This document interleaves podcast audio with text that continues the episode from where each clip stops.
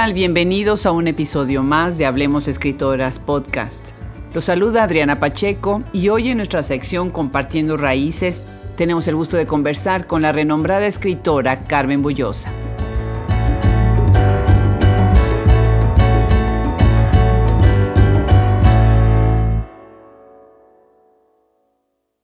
Nacida el 4 de septiembre de 1954, es poeta, narradora, guionista, ensayista y dramaturga mexicana. Forma parte de la generación sin nombre que se agrupó alrededor del taller Martín Pescador, a la que pertenecieron también Roberto Bolaño, Verónica Wolcock, entre otros. Estudió letras hispánicas en la Universidad Iberoamericana y en la UNAM, Universidad Autónoma de México. Fue becaria Salvador Novo del Centro Mexicano de Escritores, de Limba Fonapaz, de la Fundación Guggenheim, de la DAD y del hoy llamado Cullman Center. Fue redactora del Diccionario del Español en México, del Colegio de México, fundadora del taller editorial Tres Sirenas. Ha sido profesora distinguida visitante en diversas universidades del mundo, como la Blaise Pascal, Columbia University, Georgetown, San Diego State University y la Universidad de Nueva York y New York University. Ocupó la cátedra Andrés Bello, ha ganado un sinfín de premios, como el premio Javier Villaurrutia, fue becaria Fundación Guggenheim, becaria Kunstler Program DAT Berlín, Literatura Prize Frankfurt del Memo, premio Anna Seger Berlín, fue becaria del Sistema Nacional de Creadores, FONCA, becaria del Centro de Escritores y Académicos de la Biblioteca Pública de New York, hoy Coleman Center. En el 2009 ganó el premio de novela Café Gijón por el complot de los románticos. En el 2009 también el programa de televisión en que participa, Nueva York, que transmite el canal de televisión pública CUNY TV, recibe un NY Emmy en la categoría Magazine. En el 2015, el premio Typographical Era Translation Award por la novela Texas, traducida por Samantha Schnee y Deep Bellon. En el 2015 es finalista del Penn Prize por novela traducida también por Texas. Y en el 2019 recibe el premio Casa de América. Hoy estamos en un lugar precioso, un hotel precioso, una casa bellísima, Hotel Villagans, y tenemos el gran honor de estar entrevistando a una de las escritoras más renombradas de las letras hispanoamericanas, Carmen Bullosa. Muchísimas gracias, Carmen, por recibirnos. Muchísimas gracias a ti por acogerme en un podcast de escritoras. Me parece fantástico, en realidad es una podcasta. sí, me encanta. eso nunca lo había escuchado, pero tienes razón. Bueno, pues antes que nada quiero felicitarte por el premio Casa de Américas, que estamos tan emocionados, acabas de recibirlo eh, precisamente en la edición número 19 del premio, con un libro titulado La aguja en el pajar.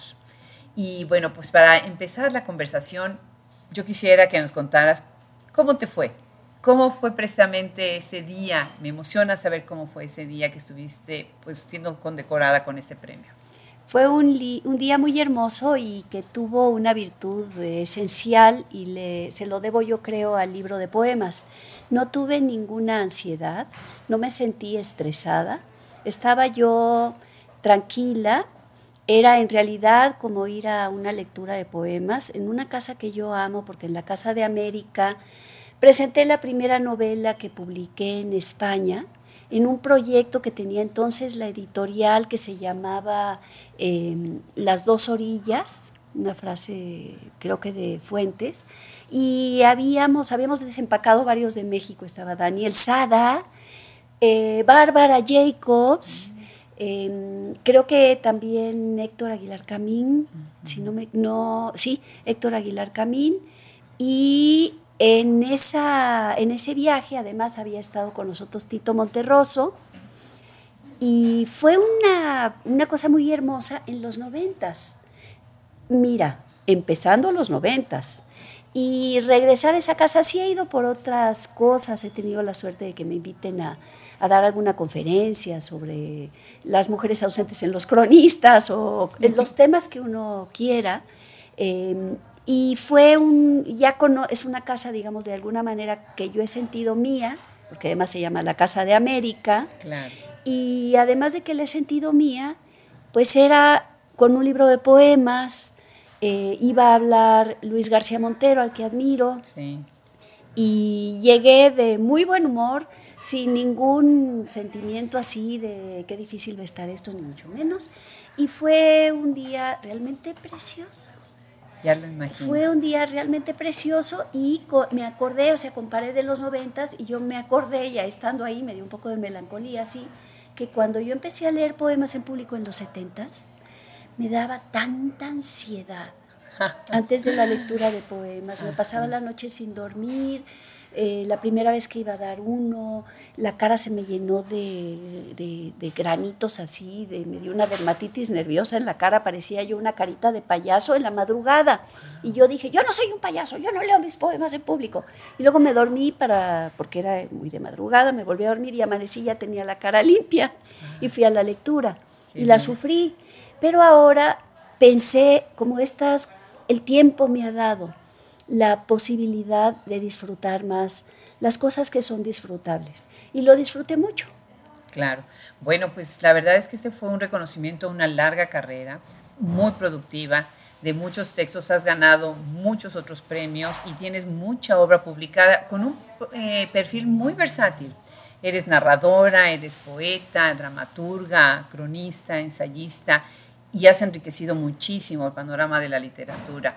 Sé que vives en Estados Unidos. ¿Cuánto tiempo tienes viviendo en Estados Unidos y cómo ha influido este cambio de residencia en tu creación literaria? Ay, es algo interesantísimo me lo he preguntado mucho. Eh, yo llegué a Nueva York en el 2001 con una beca de la Biblioteca Pública, el Coleman Center, por un año. Ya estando ahí me invitó en Guayú a ocupar la cátedra Bello por un año. Estando en la Cátedra Bello, me invitaron a Columbia de, visitante, de profesora visitante, y acepté por, por cosas personales. Mi hijo estaba terminando la preparatoria, había sido muy difícil mudarse. Esos años sí estaba yo mayormente, todo el año, de base en Nueva York. Eh, estaban conmigo mis dos hijos, yo me había ido siguiendo a mi hija que estudiaba teatro. Pero a raíz de, yo me imagino, el quinto año de estar en Nueva York, pasé a dar clases a la Universidad Pública de la Ciudad de Nueva York, que uní, y empecé a pasar más tiempo en México, tres meses, cuatro meses en México. Eh, pedía un semestre, me estaba el semestre entero en México para pasar más tiempo también en la ciudad, también por cosas personales y por cosas íntimas, porque necesito la lengua, necesito el barrio, necesito las calles de mi Coyoacán. Qué bonito. Entonces siempre regreso. Qué bonito. Eh, vivo en Brooklyn, que es digamos una antítesis de Coyoacán, pero una antítesis como toda antítesis se parece a la tesis, tiene, es un espejo en donde se ve la imagen al revés, pero sí necesito tocar base. Y ahora ya desde hace más unos cuatro o cinco años, eh, la balanza se ha ido cambiando y pasamos más tiempo en Coyoacán y menos tiempo en Nueva York. Doy clases solo en el otoño, en la universidad en el otoño, y el resto del tiempo la base es México. Y cuando estoy en Nueva York, también coincide con los otoños, viajo mucho, voy y vengo mucho. Entonces, eh, Nueva York es ahora para mí una especie como de, de espacio desde donde brincar hacia lugares que me quedan más cercanos tengo mi casa en Nueva York, tengo mi mundo en Nueva York, tengo mis amigos en Nueva York y tengo mi sentimiento de que es urgente decir que el español es una lengua neoyorquina también, que esa ciudad la hicimos nosotros bien. Y esto está históricamente probado, que la contribución de nosotros a esa ciudad es enorme y que no tienen por qué mirarnos por arriba del hombro y recordar además que a Trump lo hizo Nueva York. Entonces eh, vivo Nueva York con conflicto, con amor eh, y con esta cosa. ¿Y cómo ha alterado mi obra? Pues si quieres esa sería otra, otra eh, respuesta porque me extendí muchísimo en esta. No, me encantó tu respuesta y claro que sí, tienes razón. El español es un, es un idioma vigente, vivo, activo, cambiante en Nueva York y en muchas otras ciudades de Estados Unidos. Estoy de acuerdo contigo. Tu obra literaria, yo he visto una evolución a lo largo del tiempo. Obviamente la, vida personal, ¿no? la historia personal va a, marcarla, pero el, ser migrante definitivamente debe de tener algún eh, elemento adicional y además tú eres una migrante no nada más entre México y Estados Unidos, sino en, el mundo, ¿no? ¿Cómo, ¿Cómo afecta eso tu, tu creación literaria? Yo creo que la afecta enormemente. La primera vez que sentí el, la intervención de otro país, otros países en mi obra, porque la verdad es que yo soy 150% mexicana. Todo es en mí mexicano, eh, mi infancia, mi gusto, mi, mi, carne, mi ser, mi, hay algo en mí que es, tan pertenece a México. Y la primera vez que sentí una intervención muy profunda fue cuando estuve un año en Berlín con mis dos hijos muy pequeñitos, yendo a la escuela, haciendo la rutina diaria, yendo a comprar el pan, todo esto que es la vida, la vida doméstica, la vida cotidiana, la vida diaria, eh, no es algo despreciable ni por lo que pasemos nada más de visita, es algo que sí nos marca. Y con los hijos chicos eh, y yo caminando en la calle, me, me, me, cambió una novela que yo estaba escribiendo que es Cielos de la Tierra. Por una parte me dio otra mirada de México, una mirada más ansiosa y una mirada más necesitada de México, eh, porque, porque era la distancia. Y por el otra parte me dio eso que dan los sueños de las ciudades, porque en cada ciudad se sueña diferente. Qué interesante. Y yo, yo no sé si todos los escritores, pero yo sí trabajo mucho con esa materia que dejan los sueños, con eso con lo que huelen los sueños, esa atmósfera de la que se llena la vida de uno, por lo que uno sueña. Y las ciudades alteran nuestros sueños, dejan, se sueña distinto. Y en Berlín se sueña muy suave y se sueña muy narrativo y muy largo. Y mis sueños de Berlín, no es que yo escribiera de los sueños, era del ambiente, como me quedaba yo después de haber soñado. Eso. Y la novela es muy diferente. Si Los de la Tierra hubiera sido otra novela, si yo me quedo en México. Eh, el, el asunto de Nueva York, pues sí, en algún sentido es más profundo. ¿Por qué? Porque han sido más años y por otra cosa, porque ya no teniendo yo a los niños chiquitos en la calle y en la casa conmigo, que obligan a una rutina doméstica más eh, eh, abundante, sino eh, estando yo ya en vida de adulto con mi compañero, un colega precioso y, mi amor y mi amante y al que quiero muchísimo, que además es neoyorquino. Em, diferente la porción de Nueva York que ha entrado ha sido distinta y en otra intensidad, pero también me ha dado la posibilidad de pasar más tiempos en bibliotecas, menos tiempo en la casa, eh, menos atenta a ver a la hora que llega el niño de la escuela o ir por él, acompañarlo, eso, eh, esa compañía, esa, la, casa, la madre juntos. Eh, paso mucho tiempo en bibliotecas, estoy afuera, más tiempo afuera de la casa. Dedico más tiempo también relativamente a cocinar, cocino muy rápido, me gusta mucho cocinar, pero el tiempo todo cambia porque no hay un niño o unos niños en la casa. el tiempo cambia la ciudad cambia, mi persona cambia y mis obsesiones han quedado tocadas por mi tipo de vida y dar clases continuamente que me obliga a formular todas mis intuiciones literarias, que me obliga a precisar todo lo que sé de un autor o de un libro, que me obliga a verbalizarlo y que me obliga también a trabajar diferente con los libros con los que yo tengo diálogo.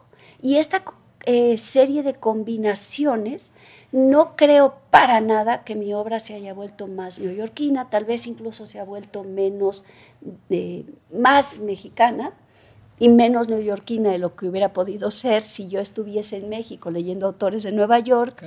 Eh, ha cambiado, pero sí ha tenido una intervención, como en el caso de Nueva York, o diría incluso en el caso de Nueva York que es intervención y desliz. Ha habido un desliz.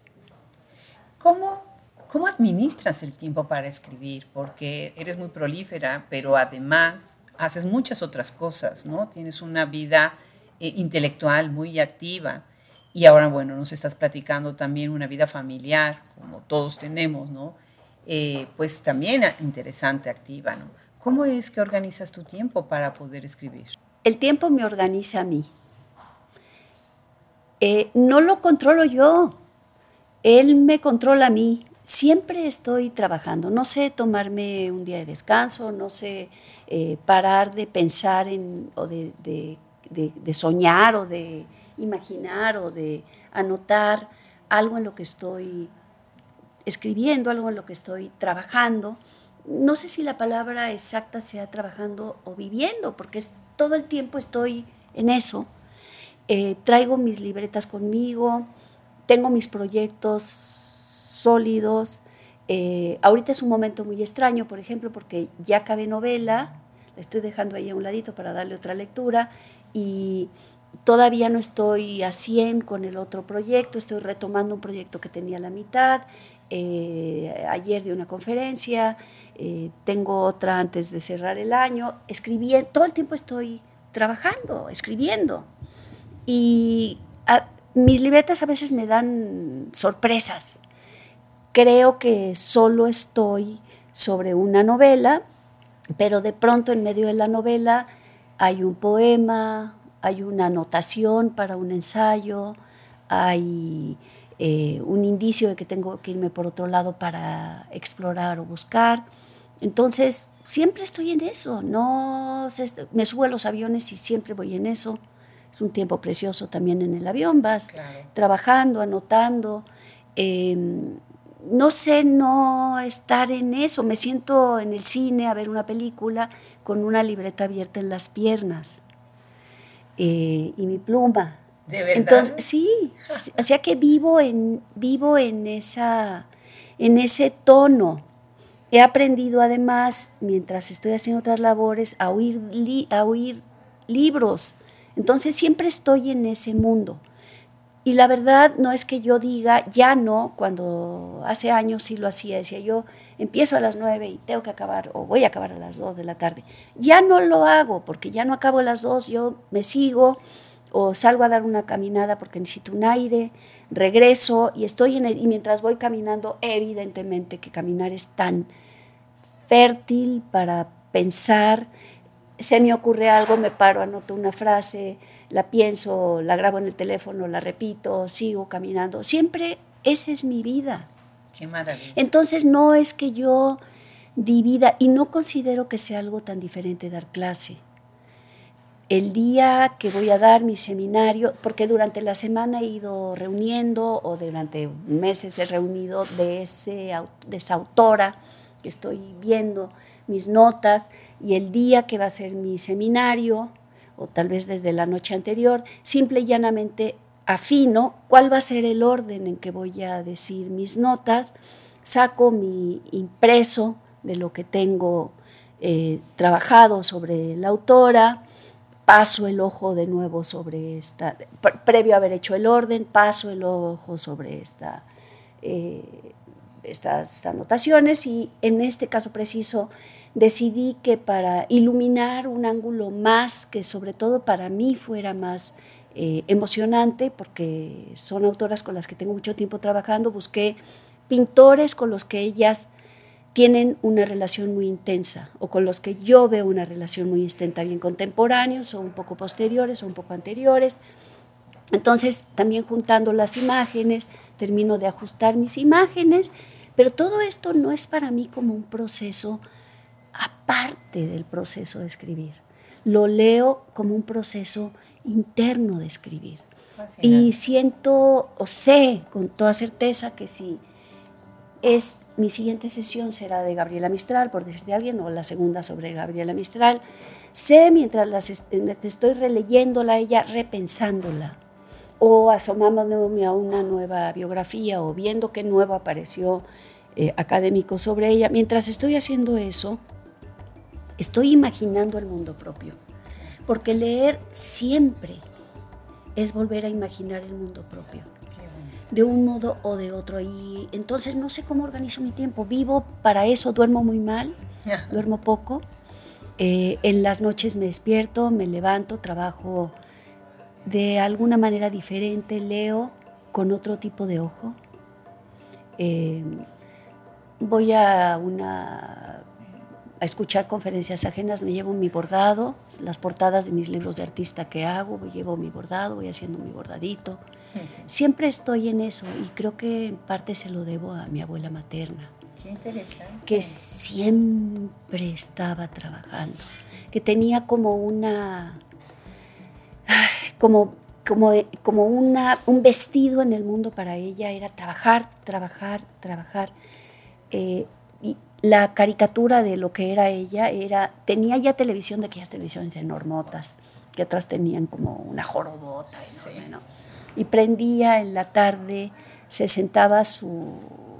Eh, tenía un laboratorio para la industria farmacéutica, para la industria prima farmacéutica y una señorita ya mayor que se llamaba Felipa la ayudaba y se quedaba a dormir en la casa. Felipa se sentaba, mi abuela se sentaba al lado, mi abuela prendía la televisión, le ponía una telenovela y en ese momento mi abuela tejía unos manteles maravillosos. Nunca veía las telenovelas. Entonces eh, la oía como radio. No, no veía la telenovela. Y cuando íbamos la, alguna nieta de visita o nieto de visita, entonces era eso. Y además de que eso pasaba, estaba platicando con uno y decía, y pásame aquello, y vamos a hacer esto, no sé lo de otro, y queda que nos vamos a hacer chocolate, y vamos a hacer siempre. Mientras aquello seguía, y si se perdía, porque lo oía con el tercer oído, y si se perdía decía, Felipa, ¿qué pasó? No, pues que ay, bueno, qué barbaridad. Y ya seguía con lo otro, pero no, no, eh, no dejaba de tener como una necesidad de movimiento. Una necesidad de movimiento. Y yo heredé esa necesidad de movimiento. Precioso, precioso y precioso la manera como veo que brillan tus ojos cuando hablas de ella de la influencia de los recuerdos, de cómo sembró en ti, ¿no? Y esta manera de trabajar incansablemente, estas mujeres que eran de, acero, ¿no? Y que todo lo podían, ¿no? Ahora Yo pensaría en otra influencia, si me permites. Sí, claro. Pienso en otra influencia y era una influencia visual y auditiva. La visual es que mi papá, que era un lector adicto, siempre traía los sacos de su, las bolsas de su traje un poquito deformadas porque se metía los libros de bolsillo. Ah. Y se colgaban los sacos. Entonces yo muy chiquitita, cuando eres muy chaparrita, muy chiquita, y ves casi nada más las piernas de las personas, mi papá para mí era distinguible porque el saco tenía la onda del libro. Y yo no pensaba que era onda del libro, sino que ese era mi papá. Y ese que tenía esa onda del libro, pero esa onda del libro para mí tenía una repercusión nocturna. En la noche para dormirnos, nos mandaba a dormir mi mamá con él, él nos dormía, a las hijas mayores, las tres, primero las dos y luego las tres, y nos mandaba con, con su libro, eh, mi papá iba con su libro y él nos leía en voz alta lo que estaba leyendo. Con su propio libro. Claro, lo que él tenía ganas de leer, pero a veces tenía ganas de leer El Buscón de Quevedo y a veces tenía ganas de leer otra vez el Cervantes, al Quijote, y a veces tenía ganas de leer a Graham Greene, y a veces tenía ganas de leer a Quevedo, y a veces tenía ganas de leer a Anne Rice, y a quién sabe quiénes. Lo que él estuviera leyendo, él nos lo leía. Mis hermanas se arrullaban, se quedaban dormidas, y yo no. Ahí aprendí a dormir mal.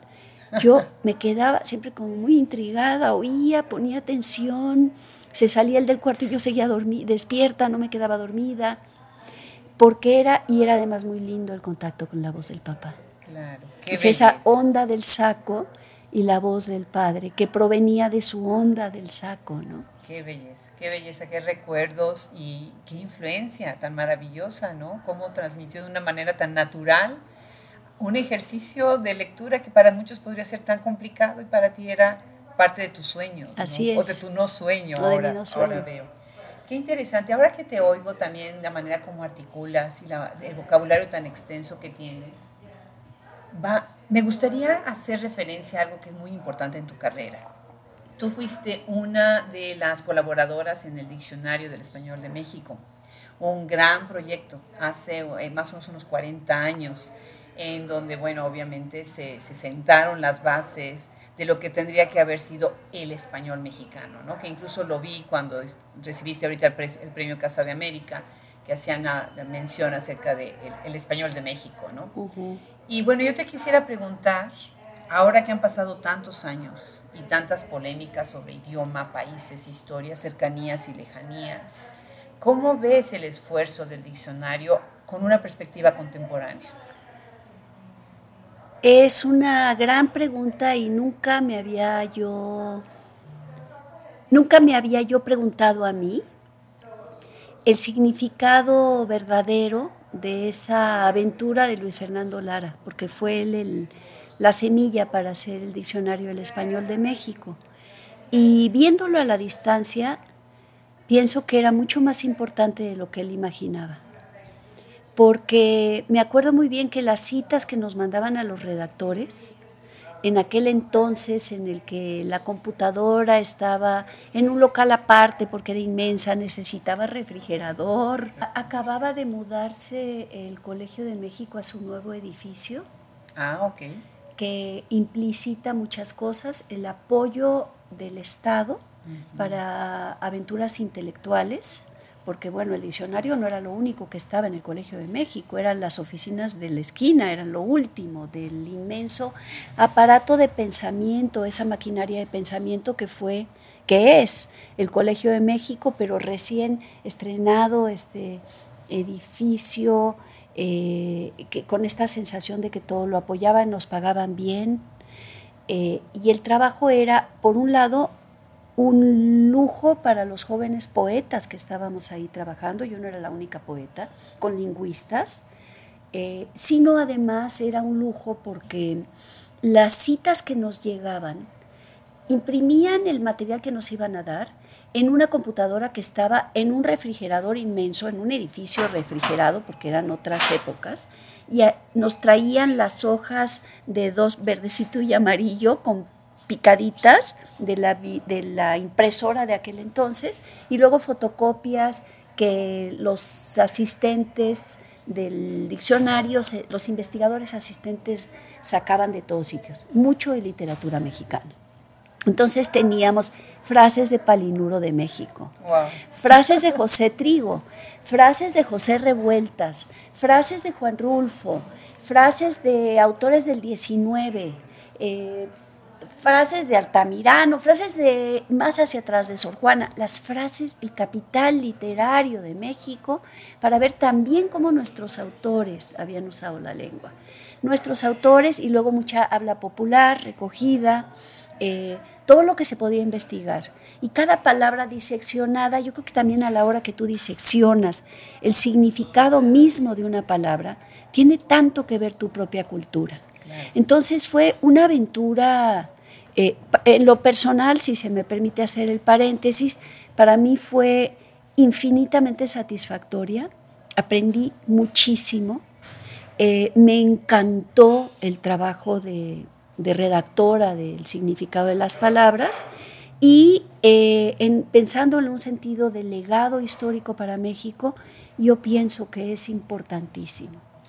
Grandísimamente importante. Comparábamos con los diccionarios del resto del mundo en diferentes lenguas.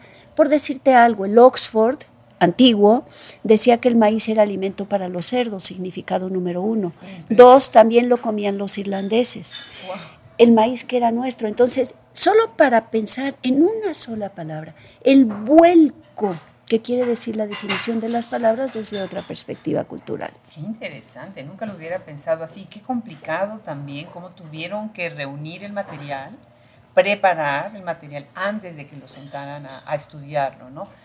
de cada palabra. Nos ponían el, el folder, además estamos hablando de las épocas en que la computadora que tiene que haber tenido 10, 100, 1000, un millón de veces menos de memoria que mi teléfono portátil o que la computadora que tengo en casa, pues era la más grande que había en México, era la del Poli, era enorme y estaba en un edificio refrigerado y, tenía una memoria minúscula, o sea, eran otros recursos como empezaron ellos. Pero claro, nada comparado con lo que hizo María Moliner que es mi héroe. Qué bárbara, como ella solita en la cocina de su casa redactó un diccionario desde su propia trinchera, con sus propias tarjetitas y sus propias manos, ella sola, qué bárbara. Y también entiendo su ansia, porque eh, acababa de ocurrir la caída de la República Española, ellos se quedan adentro y también esta recuperación de la lengua, del patrimonio léxico de un país, eso también es hacer patria, es hacer espacio común, es hacer espacio para todos.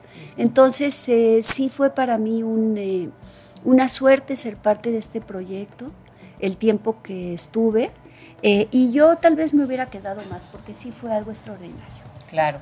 Una cosa que se me hace sí, muy relevante que estás mencionando, algo que los románticos querían hacer desde un inicio, cuando estaban tratando de limitar, los románticos latinoamericanos, de limitar el espacio, era hacer mapas, hacer un himno nacional y hacer un diccionario. ¿no? Precisamente hacer nación, hacer el, hacer el, concepto, sí, el concepto de nación y bueno, tal vez eh, todos sabemos que el concepto de nación viene envenenado porque al hacer nación haces enemigo, el vecino se vuelve tu enemigo o tu rival, ¿no? Ya no eres tú, es el otro. Eh, tal vez cuando yo digo hacer patria ya es un concepto posromántico. Sí creo que lo tenían mucho las románticas latinoamericanas, que era el sentido de hacer un espacio común que fuera vivible, no solo soportable, sino digno para que nos diera una vida digna a todos. Y esto lo sabían Gertrudis Gómez de Avellaneda, Clorinda Mato, Juana Manuela Gorriti, Marieta de Veintemilla, todas ellas lo sabían. Y trabajaban y se reunían en sus tertulias y escribían sus libros con el idea, la idea de crear este espacio común.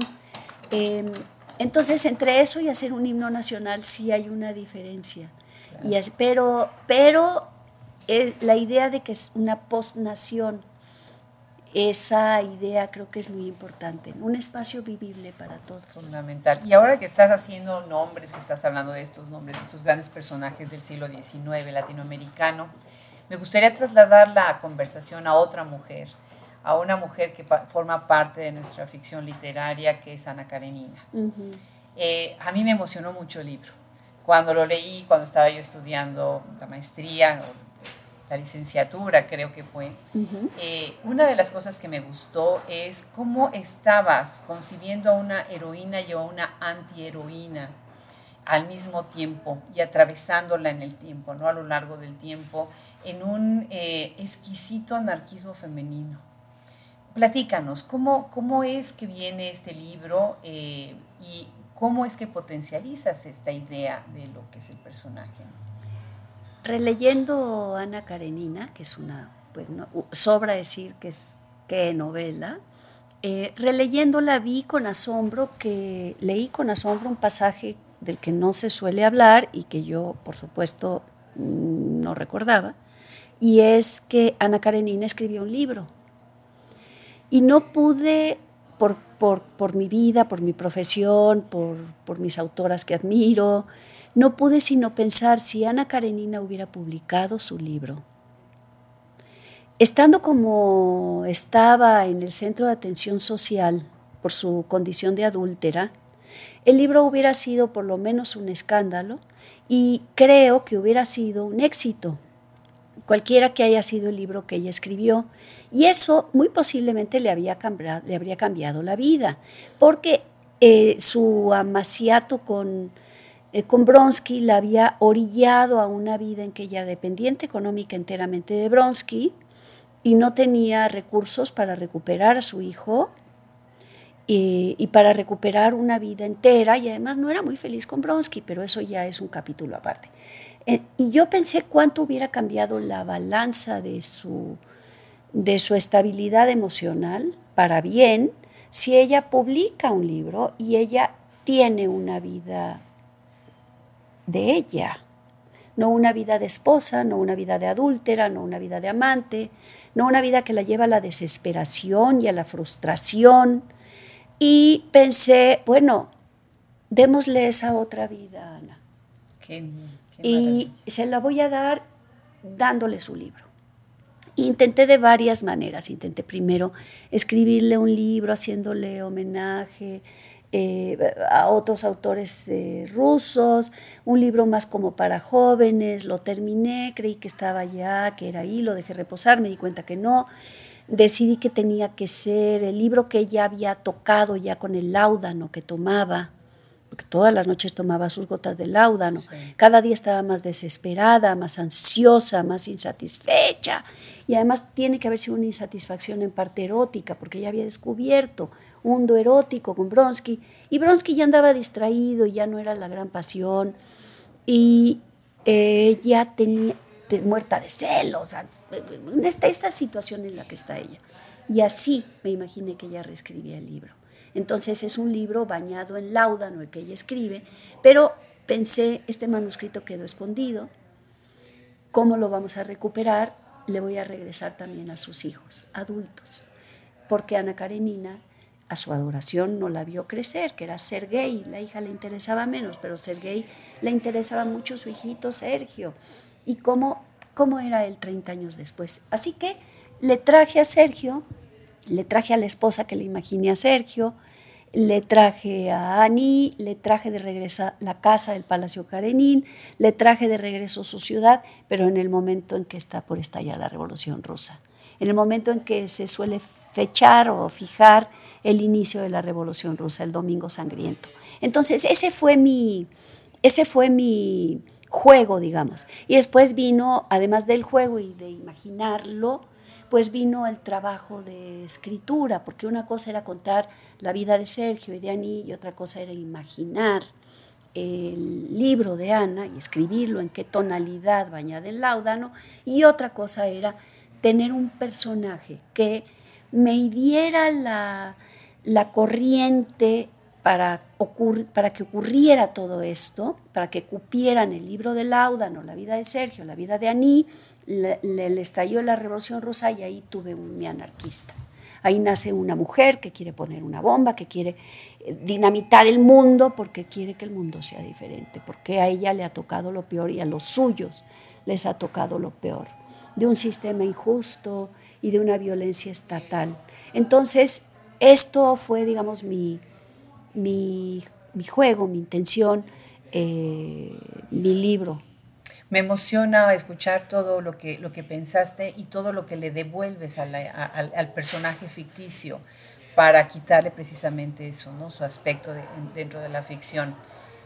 Es un libro muy poderoso. Yo a quienes nos escuchan ahorita eh, se los recomiendo muchísimo. Releer a Carmen Bullosa en todos sus libros es, es fundamental. Y otro de los libros que, que, me, que me emocionó mucho. Yo soy americana naturalizada dentro del estado de Texas, pues es Texas. Texas. Cuando yo vi esa portada, bueno, me, me dio emoción, eh, lo tengo que confesar.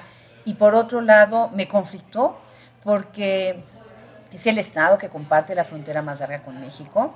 Y bueno, leerlo así como tú lo, como tú lo escribes, me, me dio otra dimensión, ¿no? Completamente eh, emocionante leer eh, tu libro Texas. ¿Cómo, ¿Cómo surge Texas? Bueno, Texas es un libro completamente diferente al libro de Ana. Texas, la gran ladronería. Eh, llegué ahí por azar.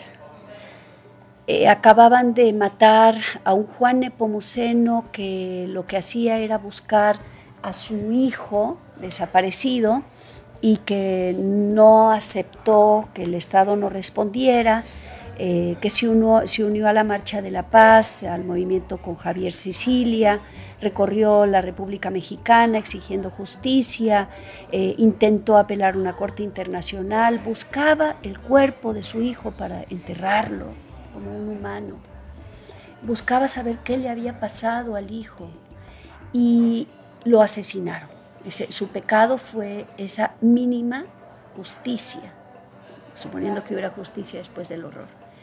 Y cuando lo asesinaron yo quería saber más de él y quería escribir algo de Juan Nepomuceno. Y googleándolo, Juan Nepomuceno, me encontré a Juan Nepomuceno Cortina. Yo tuve un primo que se llamaba Juan Nepomuceno Cortina, mm. que hacía muy poco acababa de morir de una manera muy trágica también. Y entre los dos llegué al otro Juan Nepomuceno, Cortina, Juan Cortina, el, el, bandido, el Robin Hood de la frontera norte, y el personaje me interesó. Y como sabemos todos que la tragedia mexicana tanto tiene que ver con la frontera norteamericana, eh, me, piqué con el tema y empecé a leer sobre esos primeros años de Texas, la Texas americana quiero decir, eh, y empecé a descubrir cosas y datos y aires y mundos que me, me volaron la cabeza. Y yo ya no podía pensar en nada más que en Texas. Posiblemente por mi condición también fronteriza, porque siempre estoy entre Brooklyn y, Coyoacán.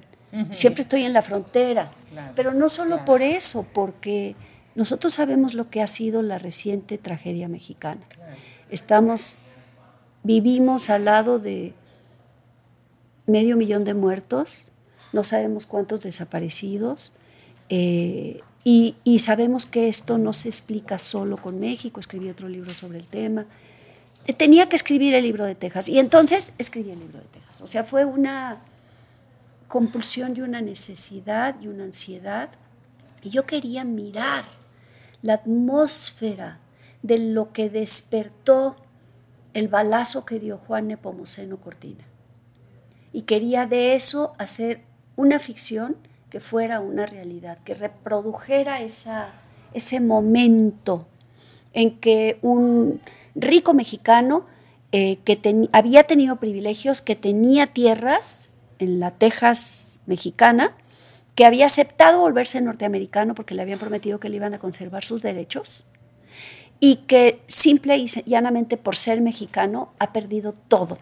Ha perdido la tierra que da de la madre porque se la han robado y ha perdido además su dignidad, claro, sus privilegios, pero además de los privilegios, su dignidad mínima y él no se va a dejar.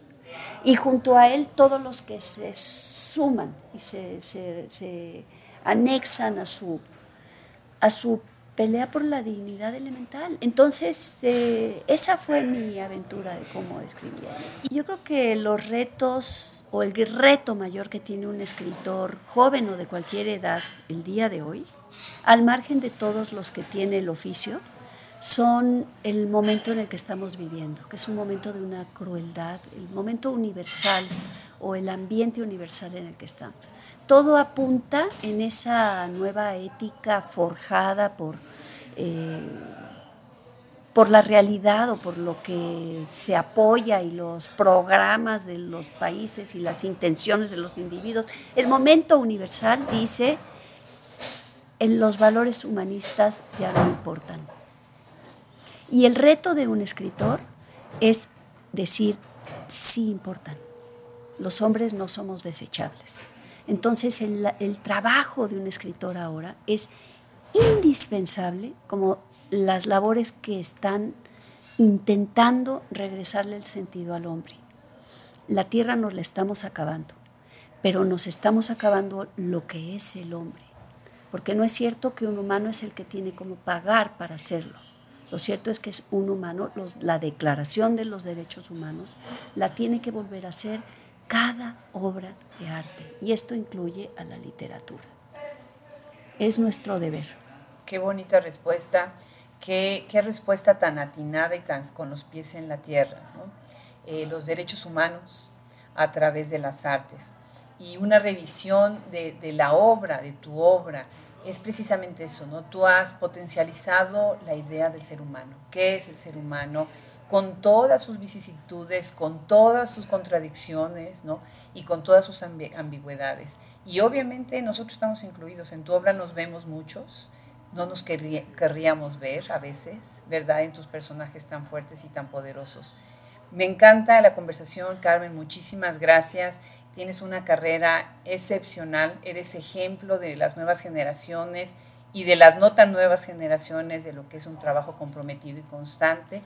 Y bueno, pues de verdad estamos muy agradecidos de, que hayas aceptado esta invitación Hablemos Escritoras. Te agradezco muchísimo, de verdad, tu generosidad, lo que acabas de decir. Eh, es también excesivamente generoso, pero la generosidad inteligente de tu conversación, te la agradezco mucho. Mil gracias. Al contrario.